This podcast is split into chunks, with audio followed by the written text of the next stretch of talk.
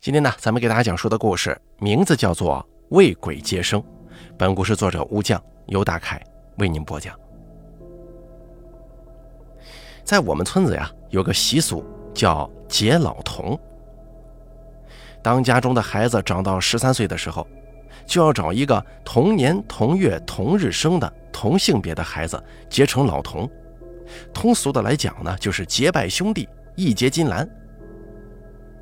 结老童仪式说简单也简单，就是结为老童的俩人，在自个儿家里头抓只鸡、抓只鸭，挑一担米给对方，然后再挑一个好日子，在各自家里煮上一顿丰盛的饭菜，请对方的父母吃个饭，来相互认识一下就可以了。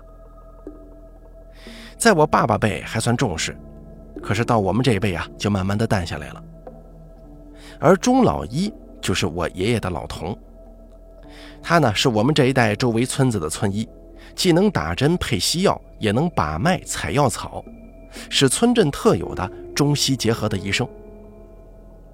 这钟老医啊，医术高超，对病人劳心劳力，不管多晚多远，只要有人跑来请他，他都会立刻收拾东西赶去。村民们对他都是很敬重的，看到钟老医整天提着沉重的医药箱四处奔波，很是辛苦。就每家每户出钱出力，买了一台摩托车，再改装成三轮车送给了他。在那个年代，一辆摩托车已经是万元户的级别了。钟老一也是周围村子当中头一个有车的。我们放学路上经常看到钟老一骑着那一辆改装后的三轮车，载着他的医药箱，呼呼地开着去给人家看病。我小时候有段时间，爷爷身体很不好，经常生病。钟老一每次来都会跟爷爷聊天，聊上很久。不过他从不过夜，不论爷爷怎么劝他，他都得走。用他的话来说，就是万一别人生病找不到他，耽误病情，那不坏事了吗？有一天天降大雨，爷爷说什么都让钟老一留下来住。钟老一一开始不答应。可是后头呢，雨越下越大，到了晚上也没有变小的趋势。钟老一站在门口，仰望阴沉的天空，脸色凝重。半晌之后，才同意留下来。我奶奶是个细心的人呐，她看出了钟老一的不安。安置好爷爷以后，她烧了堆火，招呼钟老一烤火驱寒。而我那个时候嘴馋呐，见奶奶烤了火，就拿来番薯烤。窝在奶奶怀中，等番薯烤熟，顺带听他们说话。奶奶也拿了番薯放在火堆旁烤，顺口就问：“钟老哥呀，你是不是又想起那件事情了？”钟老一没回答，在昏黄的火光照耀之下，他的脸色神色不明，过了好久才点点头。奶奶又问：“我听老头子说了一些。”但整个过程呢不是很清楚，你现在跟我说说看，我帮你捋捋啊。老中医抬手摸了摸鼻尖上的墨镜，想摘下又犹豫，如此反复好几次。你可能会问了，这钟老一为什么戴着墨镜呢？钟老一有个怪癖，常年戴墨镜，不管是毒日头还是阴雨天都戴着，从来没摘下过。每次看到他戴着那副圆墨镜。我总会不自觉地想起电视剧当中拉布算命的瞎子。我跟奶奶眼巴巴地望着他，非常好奇墨镜之下这钟老一是个啥样。钟老一没摘墨镜，而是扭头望了一眼门外的倾盆大雨，发出一声长长的叹息，才缓缓开口诉说他每到深夜都会被惊醒的遭遇。那一次也是一个下着暴雨的夜晚，临近傍晚，钟老一去了一家住在深山里的村民，医治他上年纪的母亲。这病人呢，问题不大，就是一不小心吃错药了。钟老一开好药，叮嘱村民要按时熬药给病人，就匆匆的往家赶了。本来那户村民呢要送他的，可是被钟老一拒绝了。那会儿天色已暗，送他出山口的话，那个村民就只能摸黑回去。山路崎岖不平，钟老一一个人推着车，顺着小道慢慢的往山口走去。深夜里天黑得特别快，才走不到一半功夫，整个山林都阴下来了。小道两旁树木丛草，怪石嶙峋，半隐在黑麻麻的夜色之下，像一个个形态各异的怪物聚集在一起。各种动物、虫子隐在其中嚎叫，就像那些怪物随时会活过来一样，在窃窃说话。在这越来越黑的山路上，让人心里头发慌啊。钟老一他并不怎么害怕，为什么呢？因为他不信鬼邪这类玩意儿。可是走了半天，他还是在道上走，钟老一就觉得有点不对了。前方黑黝黝的，按理来说早该看到路口旁的那块作为路标的大石头了。打开车灯一照，钟老一傻眼了。明亮刺眼的光线之下，前方的路还是一片漆黑，像一口深不见底的古井，把所有光线都给吞了，看不清任何事物。哎，这这是迷路了吗？不可能啊，他一直都是顺着路走的。钟老一心想：难道遇上鬼打墙了？生长在乡村地带，有些习俗啊，他还是知道的。不过这也不太对，为什么呢？因为他车头上挂着他亲妈亲手系上去的狗牙，在我们那儿狗牙是可以用来辟邪的。三十多年都没出过事儿，怎么今天晚上遭了邪性呢？这各种怪叫声还在继续，久而久之，钟老姨心中也开始打鼓了。这山中的人家呀，住的比较散，东一户西一家，离得比较远，再加上这山路十八弯，四周都是黑压压的山林。就在他犹豫要不要原路返回那家村民家的时候，一只肥大的癞蛤蟆突然跳到车头上，死死地盯着钟老一半天，嘴巴鼓鼓，对着他猛地“呱”的叫了一声。那声音尖利刺耳，盖过了其他声响，在漆黑的山林当中显得格外凄厉。钟老一被吓了一跳。昏暗的车灯之下，那只丑陋不堪的癞蛤蟆竟然让他感到了一阵寒意。癞蛤蟆叫完，一头跳进黑暗当中不见了。钟老一还想再寻，头顶一凉，然后是两滴三滴。坏了，下雨了，并且这雨还越下越大。很快，钟老一的衣服就湿透了。他推着车慌不择路，一头扎进黑林子里，期望有个地方能够避避雨。黑灯瞎火间，还真给钟老一找到了个山洞。山洞不大，还有稻草铺成的那种床，还有以前前人留下的柴火。看这个样啊，应该是山中的猎户用来临时休息过夜用的。看到这些，钟老一就很满足了。他把车子打横停在洞口，充当门板挡住洞口，心中也安了许多。然后，钟老一拿出酒精和棉花，生了一堆火。脱掉衣服烘烤，又从车筐拿了一些村民送的地瓜、腊肉，就着火那么烤一烤，将就将就填饱肚子。这一系列事情做完之后，钟老一穿回烤干的衣服，看看洞外倾盆而下的大雨，一阵困意上涌，闭上眼睛就沉睡过去了。也不知道过了多久，啪的一声，火堆爆起火星的声响，钟老一立马被惊醒了。他发现火快灭了，赶忙添了几根木柴。顺势看了一眼洞外，黑黢黢的，大雨还在哗哗的下，大有天不亮不停的架势。钟老一打了个哈欠，翻了个身，刚要继续睡，可是从洞外忽然响起了一道急促的女声：“钟大夫，钟大夫！”钟老一迷迷糊糊的扭头望去。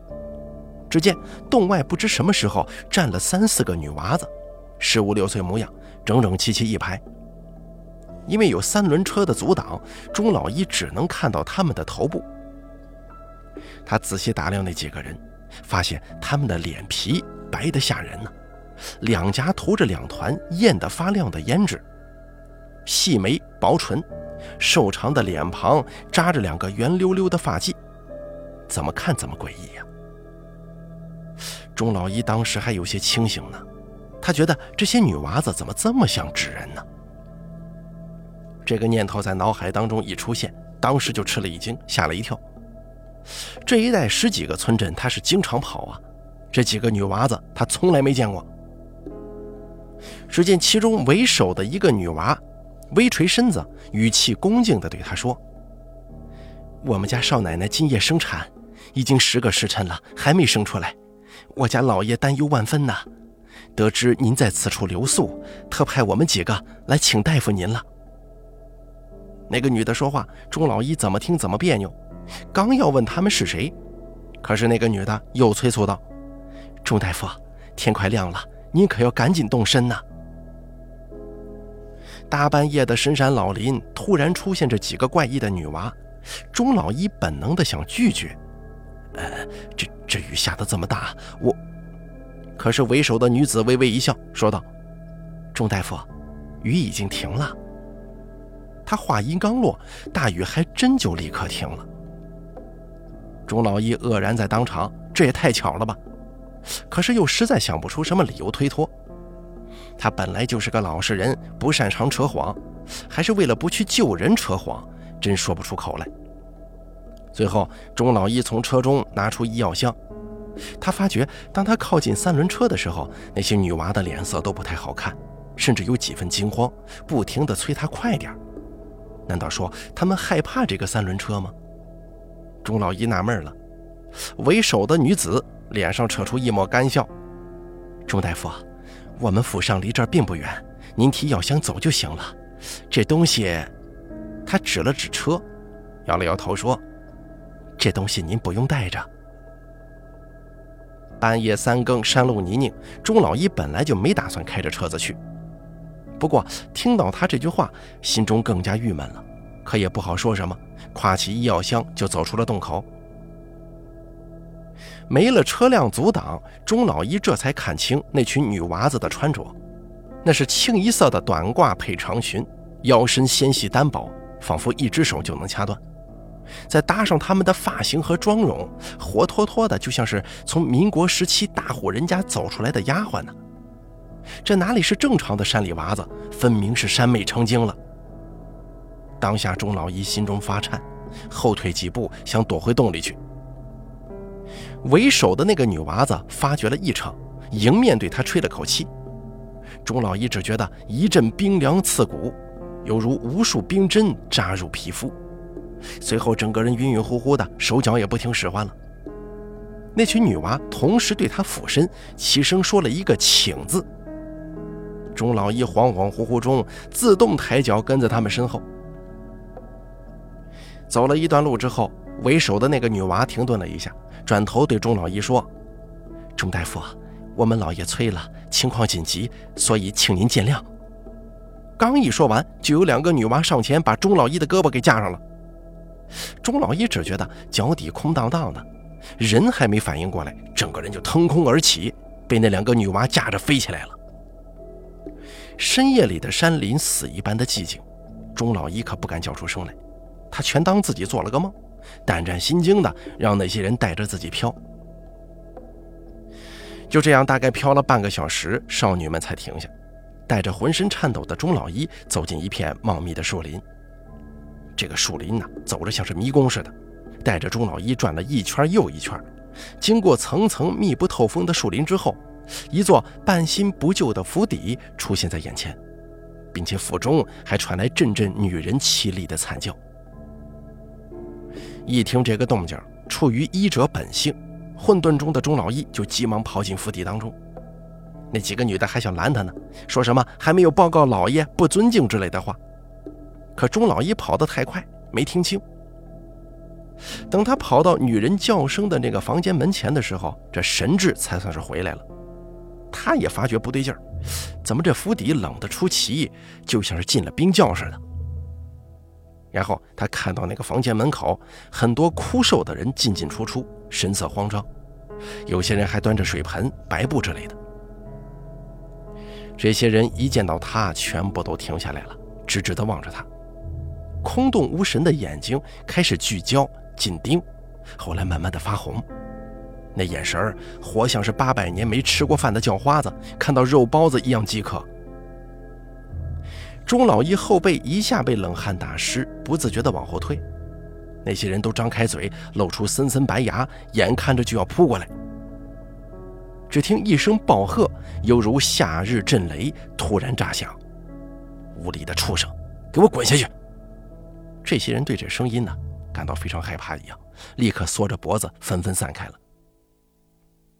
只见一个微胖的中年男人从暗处走了出来，对钟老一抱了抱拳，说道：“都是廖某教导无方，仆人多有冒犯之处，还请钟先生见谅啊。”不等钟老一说话，那个男人又说：“半夜请钟先生过来，实在是抱歉。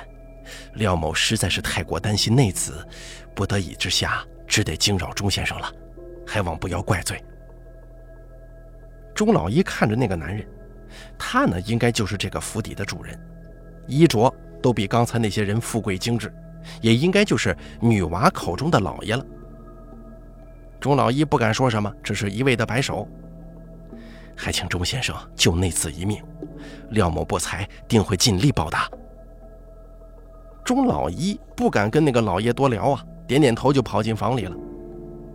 一进房，钟老一就闻到了一股腐烂的腥臭味然后他看到躺在床上虚弱的女人，那个女人白色衣裙上沾染了大量的黑色液体，同时隐藏在屋裙底下那斑驳污渍的大腿根内，有只黑色的小手正在耷拉着。钟老一一看，当下骇然，赶紧打开药箱开始诊治。钟老一一进来，那个女人就不说话了。惨淡无神的眼睛直勾勾地盯着他，闪烁着莫名的亮光。钟老一知道这是病人燃起的希望之光啊。彼时房间内没有其他人，钟老一也不敢叫人帮忙。在这诡异的夜晚、诡异的人群加上诡异的病人，他只想快点给他治好，快点离开这个诡异的地方。所幸的是，这个女人只是胎位不正引起的难产。钟老一咬牙，当她是普通难产的孕妇，为她接生。过了好久，终于在女人发出长长的尖叫声之后，伴随着大量浑浊的液体，一个浑身漆黑、散发出浓郁臭味的婴儿从她体内降生下来。说来也怪，那个黑婴儿不哭不闹，睁着一双没有瞳孔、白漆漆的眼睛，跟那个女人一起紧紧地盯着钟老一。钟老一被盯得头皮都要炸了，飞快地把他包裹好，塞进女人怀中，药箱也不收了，慌慌张张的就要往外跑。可是那个女人也不抱那个婴儿，双手一伸，那婴儿就从她的怀中滚落在地。她牢牢地抓住钟老一的胳膊，阴阴地笑着问：“大夫，我刚生完孩子，吃什么最补啊？”钟老一一听，肝胆俱裂，死命掰开女人的手。可是女人的手指甲异常尖利，已经深深地扎进他的肉里了，鲜红的血液当时就溢了出来。钟老一发出凄厉的惨叫声。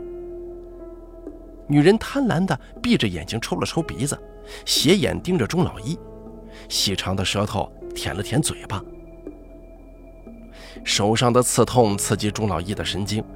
他死命推开女人，刚要逃，却发现脚抬不起来了，因为那个黑色的婴儿正死死地抱着他的小腿呢，还对钟老一阴沉沉地笑了笑，隔着衣服狠狠地咬住了他的肉。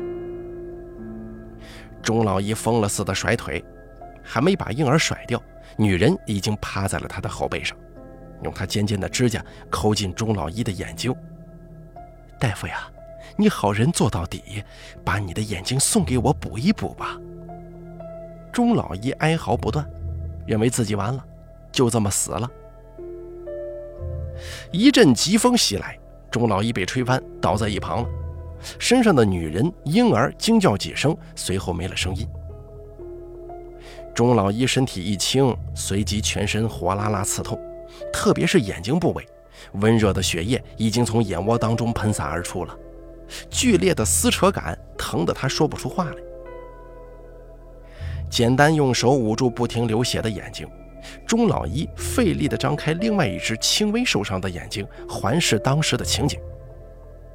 只见之前那个老爷一手抓着女人的头发，一手提着黑鹰的脚，把他们倒挂提着。恩人的肉都要吃，要你们有什么用啊？你们俩这饿死鬼！骂完之后，老爷还不解气，抓着女鬼的手化成手刀，大喝一声“毒妇”，这一手刀下去，砍断了女人的脖子。女人的头颅咕噜一声滚到了地上，不死心的睁着血红的眼睛瞪向钟老一，疯狂的喊：“我要吃肉，我要吃肉！”画面太过骇人，钟老一哪里经受得住啊？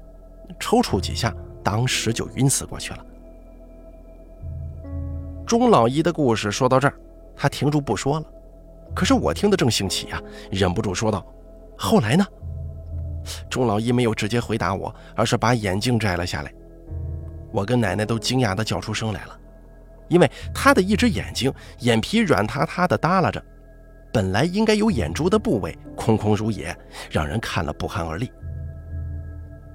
钟老一笑了笑，似乎已经成为了习惯，重新把墨镜戴上了。当时等我醒来之后啊，我已经在家中了，躺了三天呢。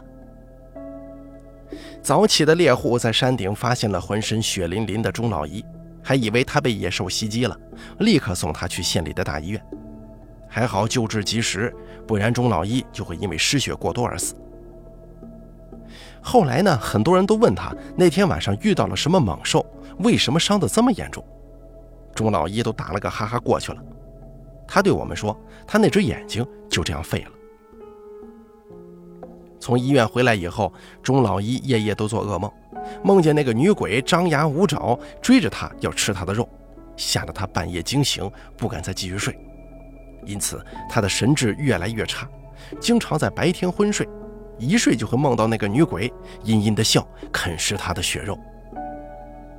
随着他陷入噩梦的次数越来越多，梦的时间越来越久，女鬼啃食他的部位也越来越多。而那个女鬼为了乐趣，一点一滴，慢慢的在不断的啃食他的身子。一开始是顺着他的脚趾、大腿、胳膊这么啃的，钟老一根本反抗不了。女鬼对他说：“他修炼千年，那些神婆道士都是对付不了他的。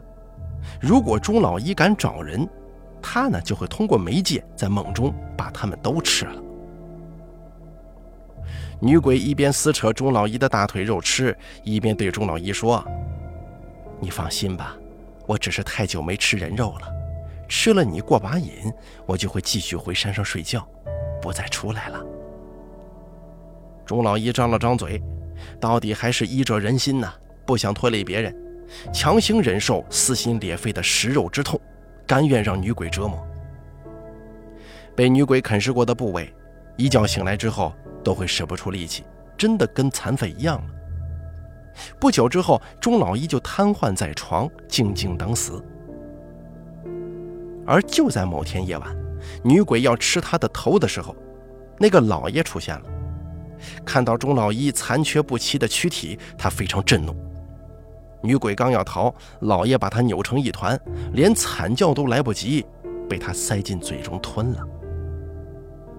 老爷一看钟老一这番模样，十分愧疚啊，每夜都会带一颗药丸给他吃，说这个药可以白骨生肉、复骨接筋、延长寿命。自打吃了这个药之后啊，钟老一的身体渐渐能动了，可是那只眼睛，老爷却没有办法。他跟钟老一说了很多赔罪的话，还说要补偿他。可是等钟老一的身体恢复的差不多了，那个老爷就不再出现了。钟老一说完这个故事之后，对我们讲：尽管这件事儿已经过了好几年了，可他呢还是不敢在外头过夜，生怕再有什么鬼精之类的东西找他看病。看病晚了，他也会找个人跟他一块回去，等过两天再早早的把人送回。就这样，在我们家待了一夜。第二天雨停了，钟老一连早饭都不吃，急急忙忙的赶回诊所去了。我喂爷爷吃药的时候，跟他谈论了钟老一这件离奇的遭遇。我觉得那老爷应该也不是什么好鬼，惋惜钟老一好人没好报，白白损失了一只眼睛。爷爷沉默半天，才压低声音对我说了钟老一没有跟我和奶奶说的一段后续。那个老爷不再出现之后，钟老一安心了，身体一好就上山挖药材。可没想到，居然挖到了一罐金子，同时呢，林中还传出了一道低沉的声音，叫他把这个金子收下。当时把钟老一吓得锄头都不要了，慌忙跑回去。晚上睡觉，那个老爷又出现了，他坚决让钟老一收下金子，还说我把金子给你带来了。在天亮的时候，钟老一的媳妇儿还果真在自家院子的角落那边发现了那罐金子。后来，每当钟老一家中费用紧缺的时候，隔天就会在那个门角处找到一箱金银珠宝，帮助他渡过难关。我爷爷说，那些财物钟老一没有私用，都用来给一些重病的贫苦农民买药医治了。爷爷还说，钟老一上山采药，总在路边看到一些千金难求、机缘巧合之下才能采到的珍贵药材，治好了很多人的疑难杂症，被当地的村民赞为活脱脱的老神仙呢。不过听到大家的赞誉，钟老一都是笑而不答。再后来呀，他发觉小孩子都害怕他那个瞎眼，这才戴上了墨镜遮遮丑的。钟老一常跟爷爷感慨，这些呢都是那位老爷报答他的方式啊。古文记载，山中多有修炼千年的鬼怪，这些鬼物精怪多为阴险狡诈之辈，而那个老爷言行如一，信守承诺。他的所作所为，是不是比某些活生生的人来说更值得深交呢？不过人鬼殊途，故事就是故事，咱们听听就好了。好了，为鬼接生的这个小长篇故事，咱们就说到这儿了。感谢您的收听，作者吴将由大凯为您播讲。